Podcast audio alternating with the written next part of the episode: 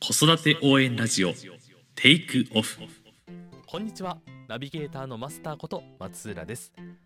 西荻フレンドリースクールがお送りする子育て応援ラジオテイクオフこの番組では幼児小学生の子育て教育を中心に子供が生まれてから成人するまでの教育子供との関わりについてを広く深く掘り下げていくことを目的として制作しております。なお今回の収録時録音機材の不調によりノイズが数箇所入っております。お聞き苦しい点がありますことあらかじめご了承ください。それでは本編スタートです。第28回目のテーマは小学校からの英語教育。えー本日のゲストはプリムス H 代表取締役プリムスアカデミー代表の、えー水野由香先生です。よろしくお願いいたします。よろしくお願いいたします。はい。こんにちは。こんにちは。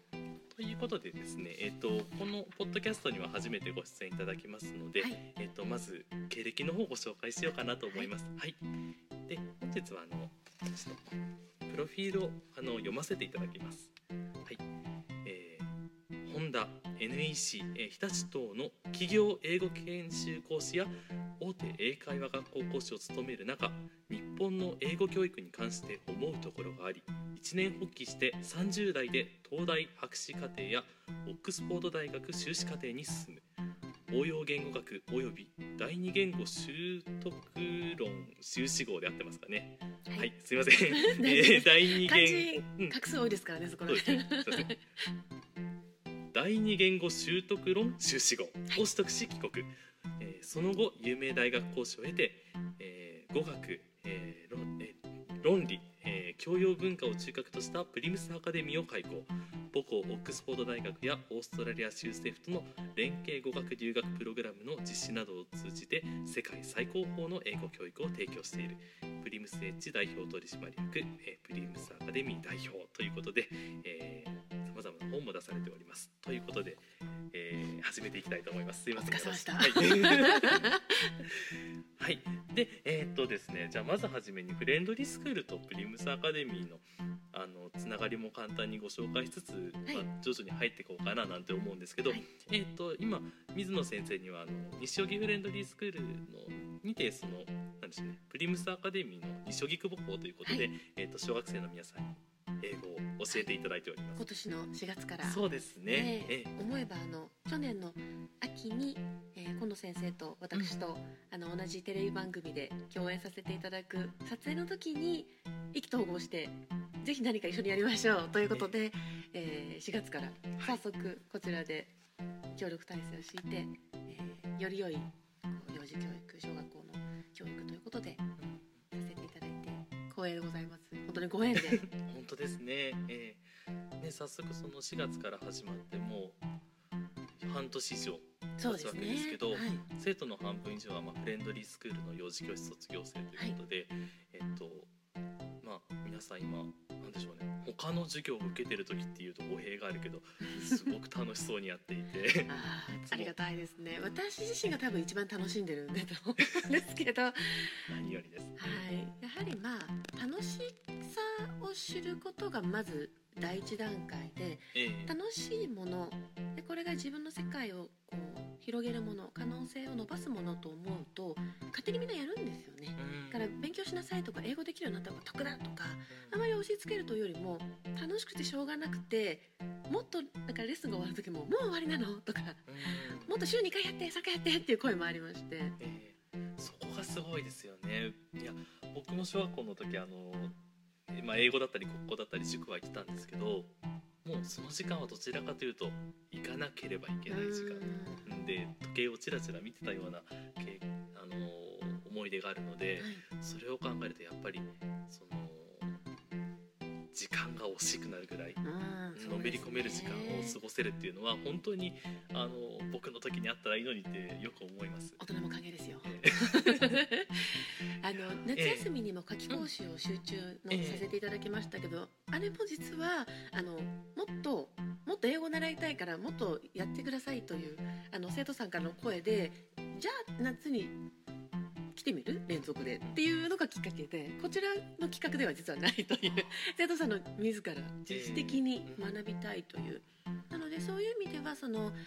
まあ、プリムスアカデミーでも大事にしてるまずは楽しさですね、あの音とかリズムとか何かわからないけど自分と違うものをこう知って学ぶことがこんなに楽しいことなんだっていうのを、まあ、分かっていただくという点では、まあ、なかなかる側のお子さんのその器と能力がないとできませんのでやはりフレンドリースクールさんで幼稚園の時からちょっと受験のためにお勉強されてた方が多いので、まあ、そこで培われたものが大変大きいのかなと。ですからまあ他の例えばあの、ま、ここに通ってらっしゃらないお子さんたちに同じようなことをして同じように成功するかわからないですよね。やっぱりフレンドリースクールさんの、まあ、生徒さんならではということなのでですから私もそういう意味ではふざけて遊んでいるようでかなり気合が入ってます。そうですよね。いやもうみんなかなり教室出た後あの授業前と授業後で部屋の温度2度ぐらい上がってんじゃないかなぐらいの 暑いですよね。白熱ぐらいででも本当に楽しいですね。体全体なので、え。あのお勉強で机に座って書くっていうところは読む聞く書く話すってあるんですけど英語の4技能と言いますけれども、もちろん書く時は座るんですが、あのまあ、読む時も含めてできるだけ座らないでやってるんですよね。ー。ああのリズム感とかその音とか何かっていうのをこう全身でとにかく感じるということなのでそれで多分どんどんどんどん気温が上がってですね。もう冷房も18度。とかー本当そんな感じでねなんかみんなしっとりして出てくる感じで。汗ばんで。本当にしっとりしっとりですね、うん。夏のようにこう冬もねね寒いはずなんですけどななんともないというか、ええ。むしろ暑いっていう、うん。だからあれだけ生き生きとした感じで毎回毎週過ごしててさらにそれで確実に力をつけてってるのでやっぱりその4月から公演があってよかったなというふうに思ってるところです。ありがとうございます。こちらこそ教えがいがありますよね。やっぱりね皆さん勉強の仕方もええ。まあ、受験も経てらっしゃる方がほとんどなので、まあ、分かってらっしゃるというかそうなんですかあね。のちゃんとやることはこういうことだっていうことが分かってる中でうん。ちょっと英語の場合もうちょっとこう身体表現が多い多いよっていうぐらいなので。でも先生に引き出していただいてる部分もかなり恐れ入りまあるなと思いますすそうだといいですね、えいやそうです。ありがとうございますじゃあそういうことにしました、はい。あの生徒さんの前では先生のおかげだよって言ってるのですみませんちょっと今嘘つきましたそうだった。じゃあちょっと強引にグイッと話進めていこうかなと思うんですけど、まあ、まあ今日はあの小学校からの英語のメリット、まあ、フレンドリーでやってることを踏まえて聞いていきたいんですけど、その小学校からの英語のメリットそして、まあ、マイナスの部分プラスばっかりでもないと思うのでデメリットもまあを教えていただいたら嬉しいなということでちょっとお伺いしていこうと思うんですけどまず、えー、とどういうふうに聞いていったらいいですかね小学校。ん。あそうですね。小学校の英語のメリットデメリットですね。はい、順番に聞いていこうかなと思うので。まずメリットの部分ですけどまああの小学校入ってからまあ国語とかもろもろも習う中で同時に英語も、えー、と進めていくと思うんですけどこの小さいうちから英語を学んでいくことでまず何が一番大きくなんでしょうね。プラスになるというかしかしたら私がこれから申し上げることと、えその一般に信じられているその小さい頃から英語を学ぶことのメリットっていうのは噛み合わないところもあるかもしれないんですが、まあ、一応専門家の端くれとして、まあ、第二言語習得とか親言語学をやってきたものとしてはですね、えー世間一般では小さい頃から始めた方がペラペラになるというのが大きいと思うんですけれどもそれを目的にしたりあのそれを目指してやったりすると逆に遠ざかると私は思っていてですね。あの何でも詰め込みをしてとにかく喋らせてっていうのはまあ一時いいかもしれないんですけれど先がないですね。私実はあのプリムスアカデミーを開校する前に、はい。あの他の児童英語教室でも何年か教えたことがあったんですけれどもとにかくたくさんたくさん覚えさせるんですが結局何年経ってもですねカツッとある程度のところ行くと止まってしまうっていうのがあるんですね。ええそれは、まあ、なぜかというと、まあ、単なるツールとして技術として英語を教えてるっていうのが一つですね。ですから、まあ、とにかく丸暗記してオウム返しにすればうんとりあえず丸もらえるしみたいな感じ。でじゃああの我々はそこに何を違うものを提供しているかというと、まあ、先ほどご紹介いただきましたけどうちは語学論理教養文化この3つでやっていますのでまずはうちはもうもともと地球儀をこう見せて地球全体には大体どれぐらいの言葉があると思うっていうところが始めるわけですよね。え日本語でしょ？英語でしょ？中国語でしょ？韓国語でしょ？だんだん遠くなってドイツ語でしょ？なってた場合にどれぐらいあると思うってどれぐらいあると思います？言語の数ですか？はい。まあ諸説あるんですけとどかあるのかな。どうでしょう？桁違い多ですです3000から6000という説がんなにあるんですか？そうなんですよ。なのでここだと Guten Morgen ここはおはようございますここはニーハオここはチャオいろいろあるんだけれどもっていう話からまずうちはするんですね。ですから英語だけじゃないよっていうそうなんです。英語を単にツールとして教えるとそもそもなんで英語をやんなきゃいけないんだろう自分はっていうところがわからないし英語がそのなんか利益を生む道具みたいになっちゃってですね。ちょっとこういやらしい感じになってしまうんですね。ですからあの3000から6000あるんだけど日本に来たらみんな「おはようございます」って言うんだけど例えばエジプトの人と台湾の人と日本の人とオーストラリアの人が会った時にみんな言葉バラバラじゃん。どうする？ってなった時に一応英語かなっていうふうに世の中なってるんだよっていう話からするんですね。ですから、まあ、みんなとこうたくさん世界中のお友達ができるっていうことがまあいいことの一つなんですっていうことを話して英語にが持っているその政治的経済的優位性みたいなことをむしろ感じさせないように小さい頃はした方がいいと思ってるんですよね。ですから他にもあの、まあ、カードゲームとかあの夏期講習や冬季講習には外国の先生にも私のお友達にゲストに来てもらいますけれどもその時にも同じこうものを見ても例えばこう色を違うようになりますよね。例えば日本の子供は太陽を赤く塗りますけど西洋の子供って黄色く塗りますかあと豚はブーブーですけど英語だとオインクオインクですよね。そうですね。そうなんですよね、ねそういうところとか、まあ、フラッシュカードのそういう絵とかいろんな色とかも含めてですね。その実際のそのネイティブにも時折来てもらって触れることでそのいかに違いが面白いかっていうところを講習してるんですね。ですからまあ普段の勉強をこう集中講座で実際にネイティブと話試すっていうのももちろんなんですけどその文化的な違いの面白さういうところもちゃんと時々入れるようにしてますね。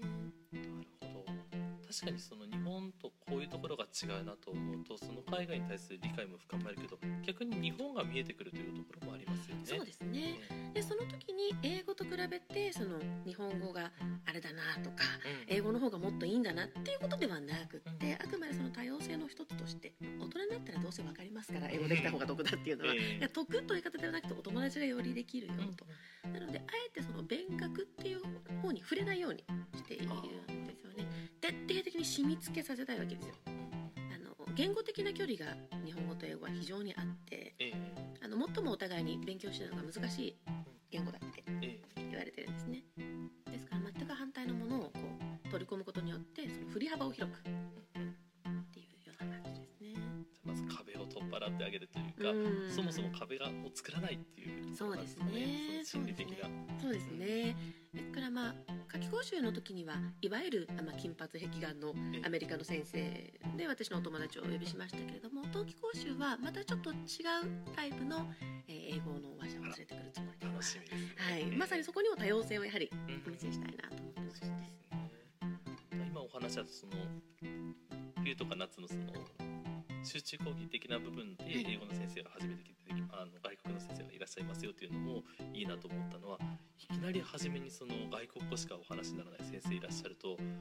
あ通じないっていう思いが強くついてしまうような気がしたので、はい、実はその英語付けにするというのは今流行りですよね。そうですね質問も英語でしなさい。何もかもが全部英語っていうのはまあ少し前の流行りなんですよね学問的にも。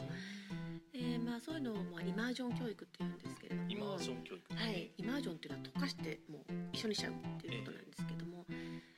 私どもプリムスアカデミーはその考えはちょっとり賛同してなくてですねええ実は母語を使った方が心理的なプレッシャーも少なくて理解が深まるという研究もございますしもしここがイギリスやアメリカだったら英語付けにしてもいいと思うんですね。もうこちらにもう骨をうずめるという。えもう英語以外何もできなくてもいい。母語なんか忘れてもいい。ぐらいだったらいいんですけれどもまあうちはですからバイリンガルですよね。こう例えば「はい座って」「take your seat」とか「please sit down」とかいうふうに言ったりしてちゃんと分からせる質問も英語でだとできないわけだから習ってるので。日本語でいくらでも。質問ね。ですから基本的には日本語でプレッシャーない中で遊ぶ内容とか習う内容が英語。でだんだんだんだん今もう半年以上経ってきたので少しずつ指示語も英語に変えてえちょっとそれはもう英語で言えるかなっていうものに関しては英語で言ってもらうというようなことをしています。なるほど。そうですね。だからまさにその、まあ、座白の部分とか普段そのなんでしょうね。吸収していく機会があって。で冬とか夏にはその逆に実践する機会がどちらもあるのが美味しいところとそうですね。で後からまたご紹介いただけると思いますけど、まあ、プリムスアカデミーは小学校3年生からはオーストラリアの州政府との連携プログラムで、えー現地の学校で授業を受けるというもの16歳以上とは、えーオックスフォードの大学の中に住んでオックスフォードの先生の授業を受けられるっていうえ語学プログラムを、まあ、国内唯一私塾ではさせていただ障害教育プリムスアカデミーで持ってるのと、まあ、西荻さんのフレンドリースクールさんのその障害教育大人になるまでっていうところがこう重なってくるところなんですよね。ですから、まあ、小さい頃から、まあ、お勉強されるとあのとにかく、まあ、壁も感じないし体で全身でっていう部分で恥ずかしさがないなので思いっきり遊びながらという最高の学びができるというふうに思1時間あレッスン時間って1時間ですよね。そうです。その中でもひたすらプリントやってますじゃなくてそのスピード感があるというかさあの先生の授業の中にコンテンツがたくさんあるような感じのだから飽きない部分もあるしそのいろいろな角度から触れることができるからあのどこかピンとこない子がいてもこれは合うぞとかうん。あったりするのかななんて思って。そうですね、うんまあ、私自身がどちらかというと秋っぽいので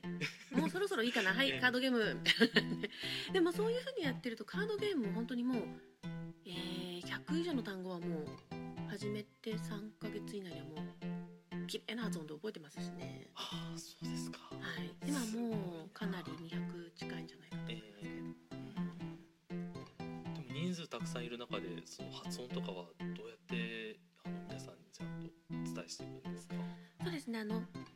ったりグループになったりええ。してもらってその中で聞くということもあるんですけど個人個人ちゃんとモニタリングしてます。すごい、はい。えでもそんなに注意しなくてもみんな発音いいんですよ。そうですか？本当に。えそうなんですよ。あのきちんと発音も例えば数字の3の発音は3ですけれども最初の音は舌を歯と歯の間に挟み込んで3なんですねこの3もしっかり私の口を見せてしっかり一人一人に言わせます。333333でいつも授業を後半4月はまだやってなかったんですけどもこの発音を取り入れ始めてからは1098というふうにカウントダウンで始めてるんですね今レッスンその時も一人一人ちゃんと発音を見て。はい下の出し方ちょっと足りないよ。33とか言いながらこうやってるので最初のその段階でもう英語にカツッとスイッチが話聞いてる時にちょっと浮かんできたのがあのその何それ正しい発音が初めて触れる英語だからこそあの間違いがないのかなと思ってだからそれが小学校から受けるメリットでもあるのかなと思初めに、まあ、カタカナ英語という表現が正しいのかわからないけど one two three でやってきた後に改めてじゃ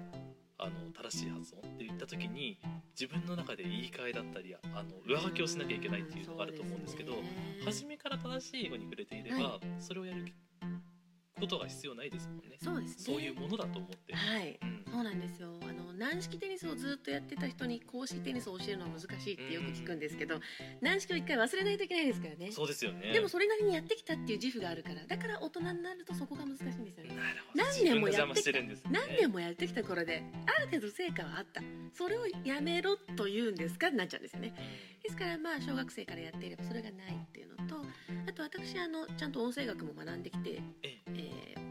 発音はしっかりしていますがそれでもなおやはり教材にちゃんとネイティブが吹き込んだ CD もちゃんとつけているものを選んでますので、まあ、お家でずっと聞いていただいたりお家でもずっと聞いてますっていう お子さんもいらっしゃるぐらいで。はいすごい。楽しいんですよね。うん。本当に楽しいともうもう英語をこんなにたくさんやらないでって言ってやめやらない感じですよね。あ本当ですか。いや先生もねあのええ。次があるから帰るからって言っても「えー、もう終わりなの。もうちょっと延長延長」とか言われて。うんそうですよね。それまた別料金だからとか言いながら帰るんですけど。我々はあのいつまでいていただいても構わないんですけど でもあれまだいらっしゃると思って。そうなんですよ。大丈夫かなとか思って。ついつい楽しくてちょっとおまけしちゃうんですけどね、えだからまあ皆さんもメリットがこのようにしてたくさんあるということを思ってらっしゃると思うんですけどちょっと一歩違ったところを、まあ、お話しして伝わったかなと。そうですね。文化とそのですね、まあ、論理の部分はもうちょっと大きくなってからのコースだと思うんですけどでもきちんと理由を説明して意見を言いなさいっていうことはなんとなくは少しずつ入れてるんですけどね今ね。そうですね。じゃあちょっとまだいかにも進行的になっちゃうんですけどいいえ。デメリットの部分を少し聞いていこうかななんて思そううんでですすけど。ね。先ほど松浦さんも少し触れてらっしゃいましたけどその闇雲に始めた場合そのカタカナ英語に触れてしまって例えばあのちゃんと発音音声学を勉強していない日本人の先生に習ったりすると、まあ、カタカナ発音になってしまうので後から直すのが大変です。で子供の時には時間がたくさんあるのでひたすらひたすらそれをやってしまえるんですよね。そうですよね大人だと例えば週1回英語の学校に行ってあとはもう仕事なので良くも悪くも忘れたりするじゃないですか お子さんの場合はもう目の前にあるものあるものがほとんど全てという人生を、ね、今を生きるっていう理想的な人生を送ってるからこそ質を良くしないとですね。ですからまああとはまあ通じればいいじゃないかっていうことでもう間違っても何してもいいからとにかくたくさん喋りなさいみたいな感じであの、まあ、めちゃくちゃにやらせてるという。ピアノもそうですけどピアノもじゃあ好きだからといってめちゃくちゃに弾いていいよ。とにかく間違えてもいいからどんどん弾きなさい。なんていう先生はダメな先生ですよね。そうですよね。でも英語だけはなぜか間違えてもいいからどんどん話しなさい。どんどん話しなさい。ちょっとおかしいんですよね。やっぱり技術的な部分も相当語学はありますのでスポーツや楽器と同じで1回間違えたら1回分練習して覚えちゃうんですだからなるべく間違えないように1回ゆっくりピアノも弾いた方がいいし野球のバットも素振りは綺麗な形で1回振った方がいいし。英語もやはりきちんとして遊んで1回正しく言う方が10回間違えるよりはいいそうですよね。なんか自ら進んで寄り道をしていくようなことになっちゃいますそうなんですよ、うんあの間違いを恐れずっていうのは大事なんですね。あの間違えないようにでもとにかくたくさん話してみよう。結果間違いがあった。はいいんですね。間違えないようにして口を紡ぐっていうのはまたちょっと違うんですけどそこは少しちょっと勘違いされてるかなっていう部分ですかね。あとは、えーまあ、これも教える側の問題なんですけれども、えーまあ、とにかく英語を話した方が得だよっていうことを、まあ、大人的な感覚で刷り込んだりとかあとはまあ先生に偏りがある場合例えば先生があまり資格も何もなくてティーチングの経験もなくてただネイティブだけっていうことでなってる方も結構いらっしゃいますけれどもそうなるととてもじゃないけど日本だったら教壇に立ったり先生になれないような経歴の人がネイティブだというだけで教えてる場合っていうのはやっぱり自分ができることと教えることって違いますよね。そうなんですよね違いますよね。それはもう松浦さんもねよくご存知の通り。オペラ歌手が自分で歌えるのとそれを教えて歌えるようにさせるのとは全く違う技術ですから。教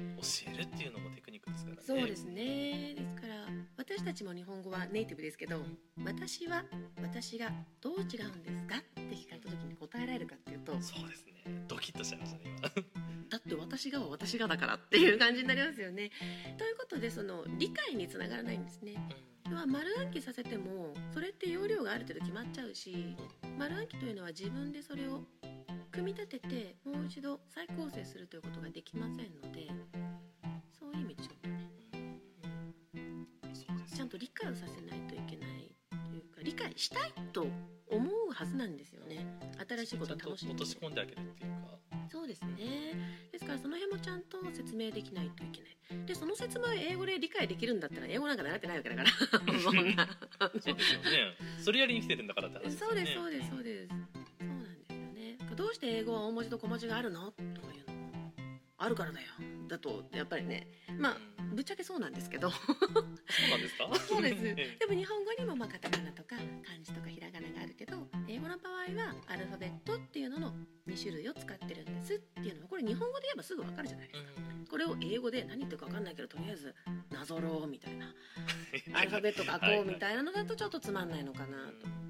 ああ確かに。あのどの習い事もそうだけど未消化の部分であったり、うん。納得いかない部分だったり違うんじゃないっていう部分が積み重なってくるとまずつまらないっていう感情と、ねあと先生に対する不信感も生まれますよね。うんですから英語の授業をネイティブの先生が英語のみでするというのは9割以上は未消化なはずです。うんハローぐらいはわかりますよ。あと、My name is 何々とか、えあとは、まあ、ジェスチャーで one、two、three ぐらいはあるかもしれませんけど、なかなか厳しいですよね。その表面的なちょっとした英語だけは習いたいんだったらいいと思いますけど、まあ、うちはあの、もう10歳過ぎたらオーストラリア、16歳過ぎたらオックスフォードっていう道をうちは敷いてるので、そんなんじゃ足りないよって思っちゃうわけですよね。え 志高く生きなさいと思ってるので。ねなんか毎週毎週なんとなく楽しかったで終わっちゃってももったいないですからね。そうなんですそうなんです残る気持ちとしては楽しかっただけでいいんですけどやはりそれはこうきちっと裏付けがあってやらせてることなんですよそうですねね。まあ、もしかしたら本当に楽しんでるだけっていう気もするんですけど私自身にはね。だけど一応まあちゃんと年間のスケジュールっていうのがあってでそれに照らし合わせながらお子さんの進行を見てあこのグループはこういう感じなんだなっていうことでクラス構成をしていってますから。いやー確実に力つけてると思いますけどね。ねだから半年経ってペラペラペラペラにするかっていうとうちはそれはあえてしてなくて。うん。まずは音感リズム感。そして土台となる例えばまあ肉じゃが作るとしたら人参作ってじゃがいも作ってちゃんと土も耕してってところからやってるんですね。これは小学校だから余裕があるわけですよ。でそれを一気に爆発させるところに来たらそれをやる感じですね。あの早めに買っちゃうとあのじゃがいもまだ青いですしえ人参もまだねちょっと硬くてちっちゃいので。だからそれを無理くりね肉じゃがにすることはせずちゃんと基礎の部分を繰り返し繰り返し今ゆとり教育になってから繰り返し繰り返し何度もってあんまりさせなくなったって言いますよね。そうですね。で先を急ぐ先を急ぐなので。そうなんです。ですからうちはカードゲームを毎週毎週やるんですけど毎週毎週100ぐらいの単語でやったりするんですね。えだからもうああこれ知ってる知ってるって感じになってくると定着するわけですで時々5個10個って新しいのを入れていくと。ほとんどわかるっていう状態じゃないと大人だって。つまんないですよねずっと負けるゲームとかねつまんないですからやっぱり8割以下の理解力だと楽しさにはなかなかつながらないかなと何かその学んでいく上でその特にその小さいうち年齢が幼いうちに気をつけることは何かあったりしますか？日本語がまず何よりも大事という。こよりも外国語の方ができるということは不可能です。絶対ないので、ですからうちの子は英語を話せて嬉しいみたいになっちゃって、もう英語漬けに家でもしてしまって、あの日本語はいいからまずちょっと英語で何と言うのか覚えなさいみたいな感じに行き過ぎてしまうと、深く思考する土台とかその全ての土台であるその算数であっても理科であっても文章題があるわけですから全ての生活術全ての基本である国語力というのが低下するようなことは絶対にしてはいけないことですね。まあ、日本に暮らしてるとそういう心配はほぼないんですけれどもあの例えばお仕事で赴任で、えー例えばアメリカに行きました。で外では現地校に行ってるので英語。そうするとお家の中でも英語喋る子出てくるんですね。楽だから。やはいはいはい。っぱりこう子供の世界で生き残らなきゃいけないじゃないですか一生懸命一生懸命英語でなので家でも英語喋りたくなっちゃうんですね。でもその時に親御さんが「まあうちの子英語喋る」って言って「いいわよお家の中でも英語は」ってなるとまず日本語はダメになるんですね。そっかどんどん疎遠になってくるというか。そうなんです、それであの津田塾大学を創設した津田梅子さんは、はい。あの国の選抜でいろんな、ね、著名な方と一緒にこう世界を回りましたけどえ。彼女は幼い時に行ったので日本語が不自由だったために英語ってなった時に本末転倒になりますよね。日本語がちょっとなんか不自由な感じで日本語でこれ言えないのに英語で言えるなんてなると一体何何のために英語やったんですか？っていうそもそも論ですよね。あくまで英語と日本語の世界を2つ持っているというそのダブルを目指しているのでうちとしては。中途半端でなくちゃんと母語ありきで。そうですねまずちゃんと自分のアイデンティティは日本人でのことを英語で言ってみたいとか自分のことを英語で表してみたいっていう風にならないとなんで僕金髪じゃないの？とか、何で私目が緑じゃないの？みたいな風になっちゃうと日本に生まれて損だみたいになっちゃうとちょっとやりすぎですよね。ですのであくまでいろんな価値観があってっていうところを端的に地球儀を見せて世界には3,000から6,000ぐらい言葉があってねっていう話をしてるんです。でどこまで通じてるかわからないんですけどそれをちゃんと伝えてはいたいっていうふうに思ってますね。そうですね確かにねそのぼんやりながらでもちゃんとそれをその地球儀を俯瞰できるような気持ちを前提としてあると頭の片隅にそれがあるかないかだけでもだいぶ違いますよね、ね、学ぶにあたっても。あとはあのちょっと今エピソードを思い出したんですけど、よくテレビとか、はい、まあ、CM とかでもあるのかな「オーマイガー!」ってのあるじゃないですか。あれを私一度だけ注意をしたことがあってはい「オーマイガー」っていうのはきちんとしたお家の子は言いませんよと。っていうのは神様の名前をそんなに簡単に口にすることはまああまりよろしくないから。だからそういうのを、まあ、ふざけて言ってる場合もあるしそういうのをやたらとこう口にする人はそれなりの人だってことを分かってなさいって言ったんですね。じゃあ代わりになんて言うかっていうと「Oh my goodness」「God」と発音が似てるので「goodness」何かいいものですよね。なので「Oh my goodness」って言うんだったらいいけど「Oh my god」は禁止って言ったらこの前も「Oh my god goodness」でうっかり「Oh my god」って言ったら「あそれ言っちゃいけないんだ」みたいにうん。1回しか私言ってないんですけどもう今は「ちゃんと。Oh my goodness」「Oh my goodness」ってみんな言ってます。今流行ってるんですけど、はい、その先生に伝える時のそのニュアンスというか雰囲気の変え方も多分お上手なんでしょうね。あと「あ Oh my これは god」っていうのの禁止って言った時の目が多分ね本気で怖かったんだと思います なるほど。これはこれはいかんいかんやつだってなのでもう一回でもですね相当やっぱりここのねフレンドリーさんのあの生徒さん皆さん賢いので一度言っただけでもあこれは本当にダメなんだなって分かるとスッとすぐ直してくれますからねしみですよ本当に、ね今日もこれからね夕方レッスンですけども楽しみですよね毎週毎週もう今日は何しようかなこれ何しようかなっていうちょっとヒヤヒヤしておきますね。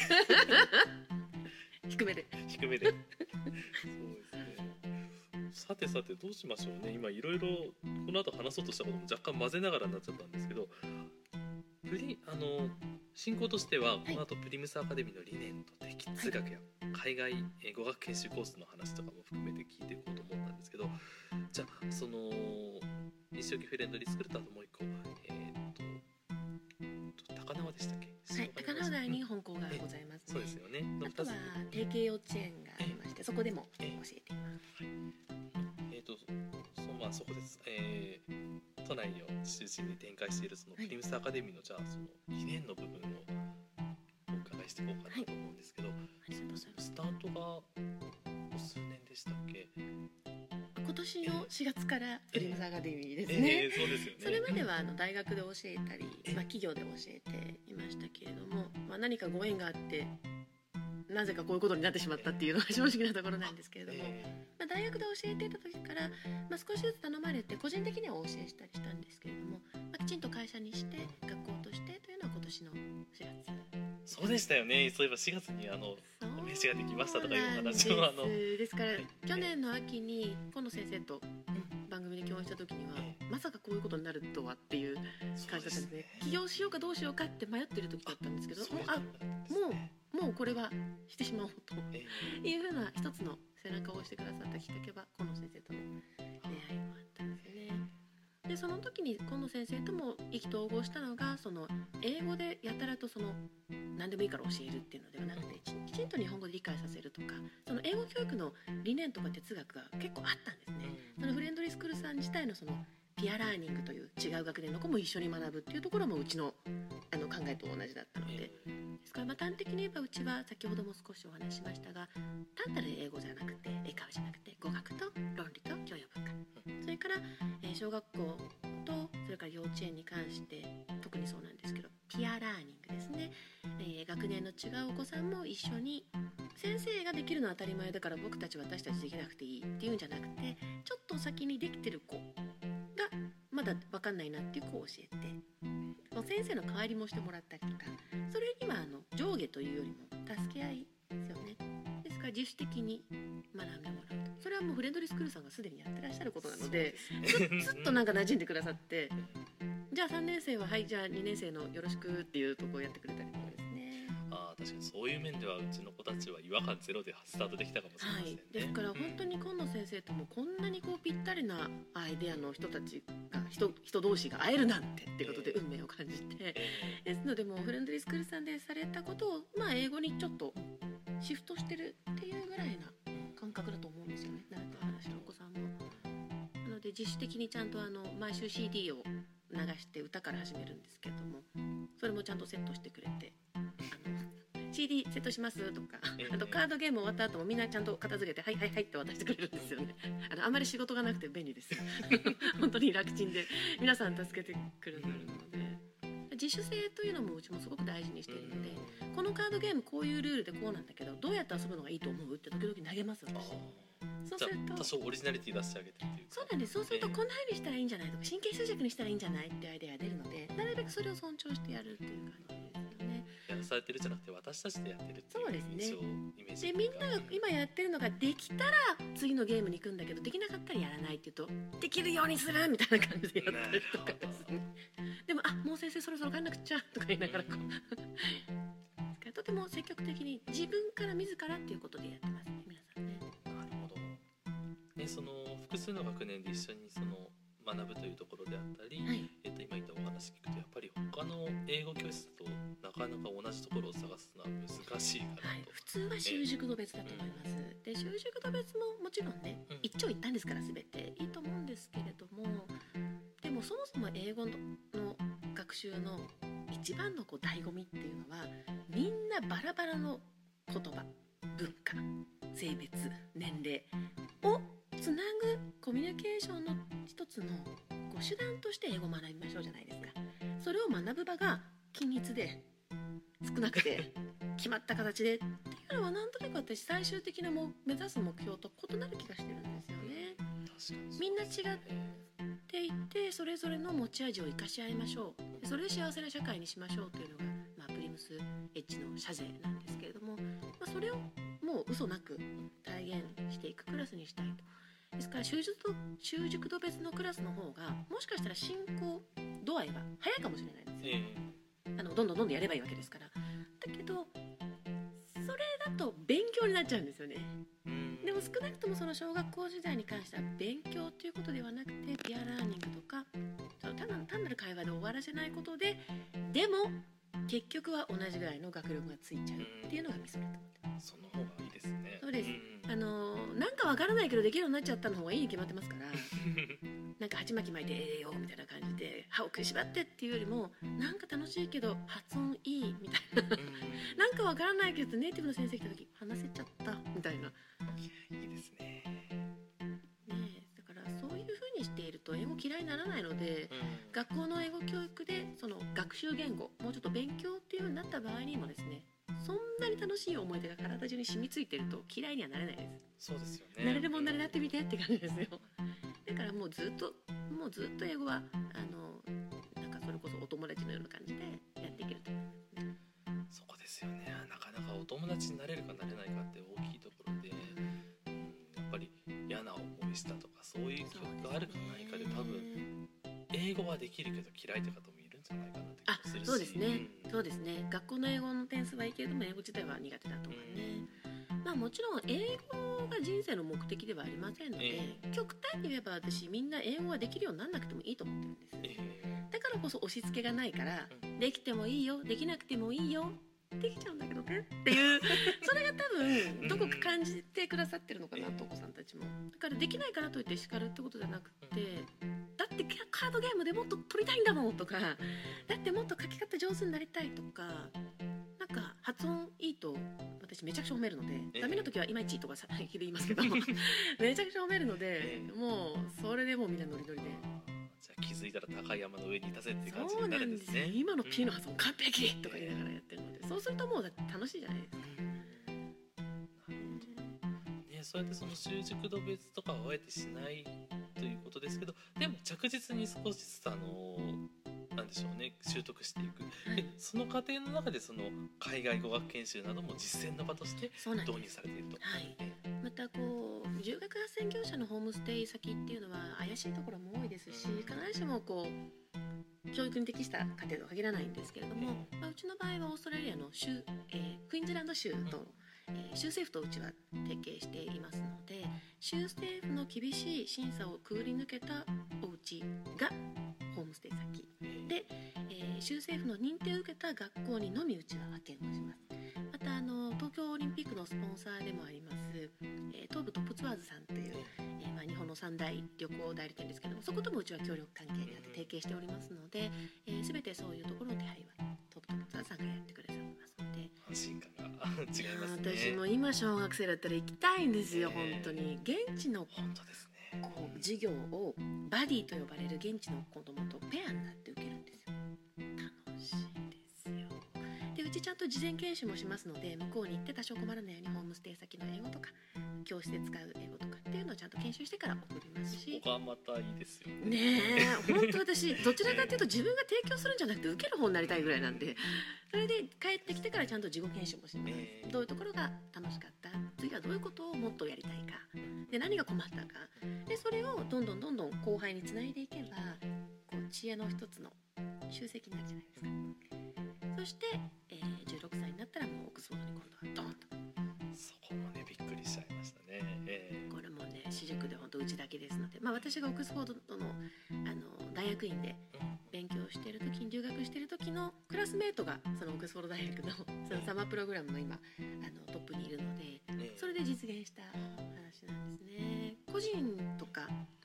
えー私塾は普通オックスフォードは全く一切あのやり取りしますあの返事も来ないです。あ本当ですか、はい、大学との提携で、えー1ヶ月のプログラムとかっていうのはやったりするんですけど、あのまあ、みんなが群がるしあの基本的には一切取り合わないんですよね。なのでこればっかりはオックスフォード行ってよかったなと思ってええ寒くてご飯もまずかったけど、まあ、これはよかったと思って。寒くてご飯がまずい。そうですよ。お風呂もあんまりなくてシャワーだけとか、えー。だけどまあそういうふうにやってきて、まあ、研究してきた甲斐はあるかなと。ええですから私がそういうふうにところで感じたものを実際に正規留学というとなかなか腰が重いし大変ですしでもそれをまあ高校生ぐらいからそのエッセンスを感じるっていう。私がこうよかったやっぱりなんだかんだ言ってよかったなっていうものを少しでもこう分かち合える場を提供したいと思って、えー提携を決めましたので、まあ、たくさんの人に分かってくださる方にですねこの価値をぜひぜひ体験していただきたいと思いますしオーストラリアの州政府のもう本当にあのすごくよくしてくださってるので向こうのあのミシェルさんっていう方が担当なんです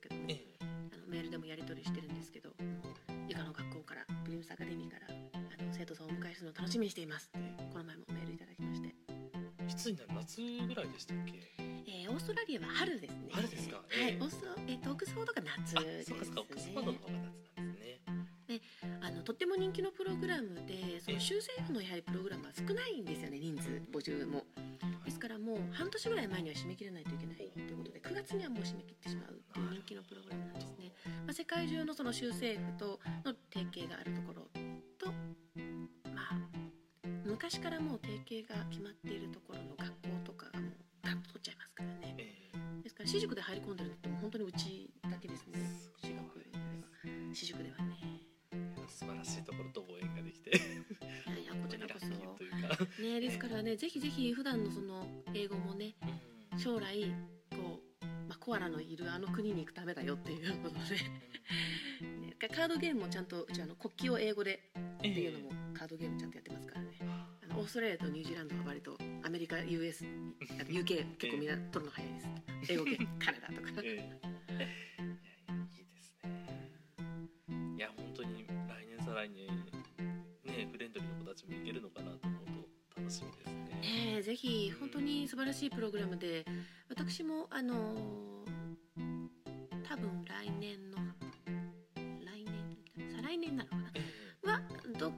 こかのプログラムで私も一緒に行こうと。あそうですか。はい。ぜひ。ぜひ。さてさてどうしましょうね。その他何かお話し残したことなどございましたら。結構話した気がします、あのご質問等があればですね、あの、えーこのポッドキャストの下の方にプリムスエッジのホームページ等もそうですね。リンクを貼っていただいてます。そこにあのお申し込みフォームとかお問い合わせフォームもありますので、何かご質問があったらそちらにお寄せいただいてもいいですし、えーフレンドリースクールさんの方にお問い合わせをいただいてもいいですし、まあお気軽にあの？ご連絡いただいてはい ええご連絡いただければと思います。お答えできる範囲で、ええはい。そうですね。まあ、今日はあの小学生の英語教育に関してのお話でしたけど、あのそれより上の年代の方も全然対応可能ですもんね。あ、そうですね。はい、ぜひぜひ。そうですね。社会配信クラスとかもねフレンドリーにいつかできたらいいななんてそうで思いつつすね。ですよね。あの 高輪台の本校ではあの経営者とかエグゼクティブのプライベートレッスンであるとか、法人にもあのグループレッスンをうちが担当したりしてますね。あと先生は私だけではなくてえ、あの TOEFL のまたは IELTS の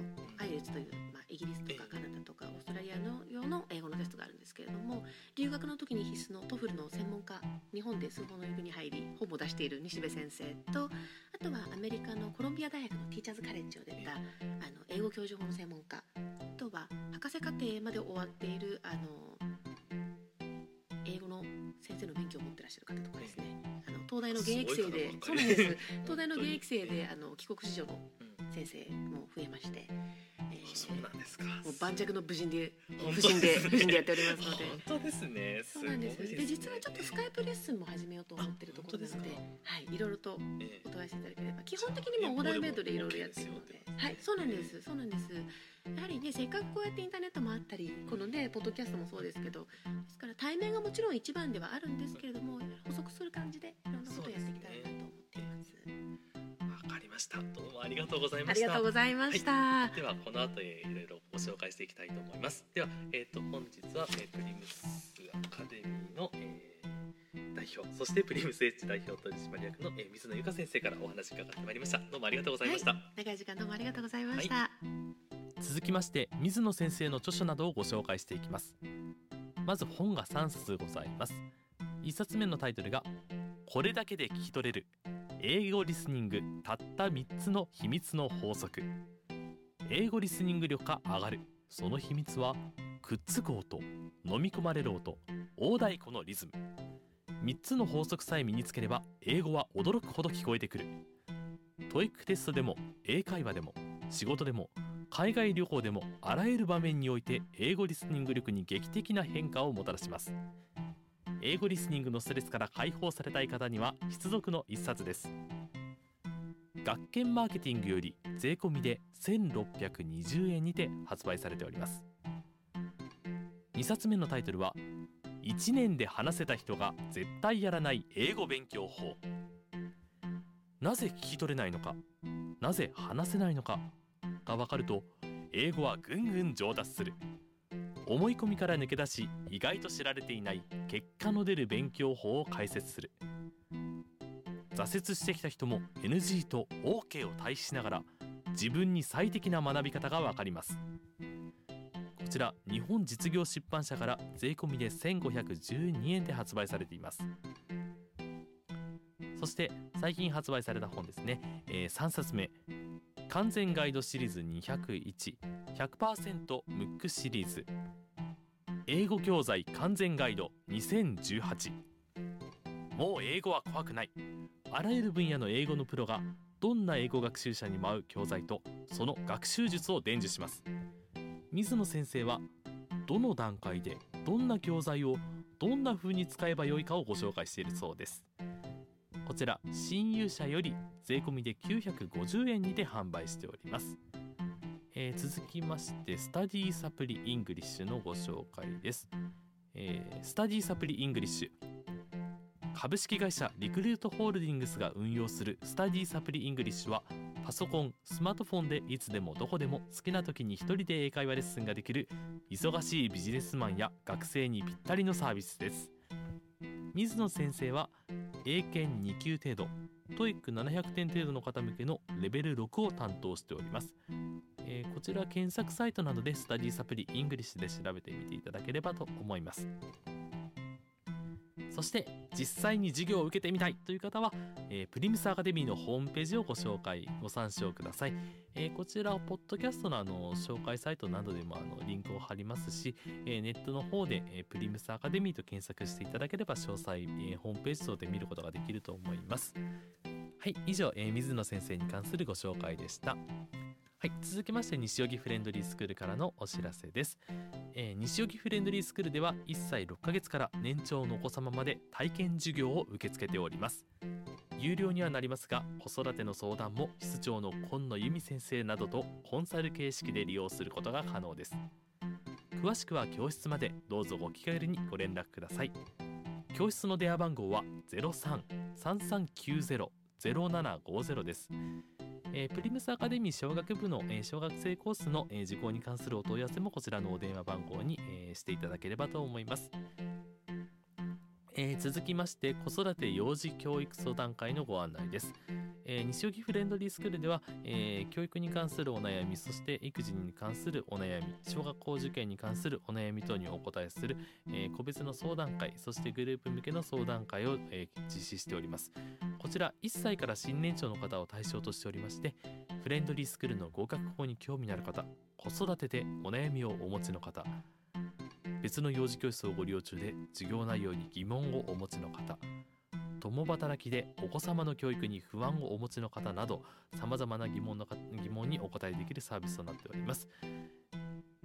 えー、とこちらですが、えー毎週火曜日夜7時30また毎週木曜日お昼の1時30分から毎週土曜日のお昼11時から、えー各30分間、えー定員3名にて、えー受付をしております。長期日程でどどうしても難しい場合には個別相談も受け付けております。えー例えば曜日によっては20時など遅い時間でも対応しておりますのでご希ご希望の方はまず、えーご連絡していただければと思います。最後です。番組に関するご意見ご感想は info アットマークフレンドリースクール .com までお寄せください。取り上げてほしいテーマのリクエスト、先生の質問など何でも結構です。最後までお聞きいただきありがとうございました。それでは失礼いたします。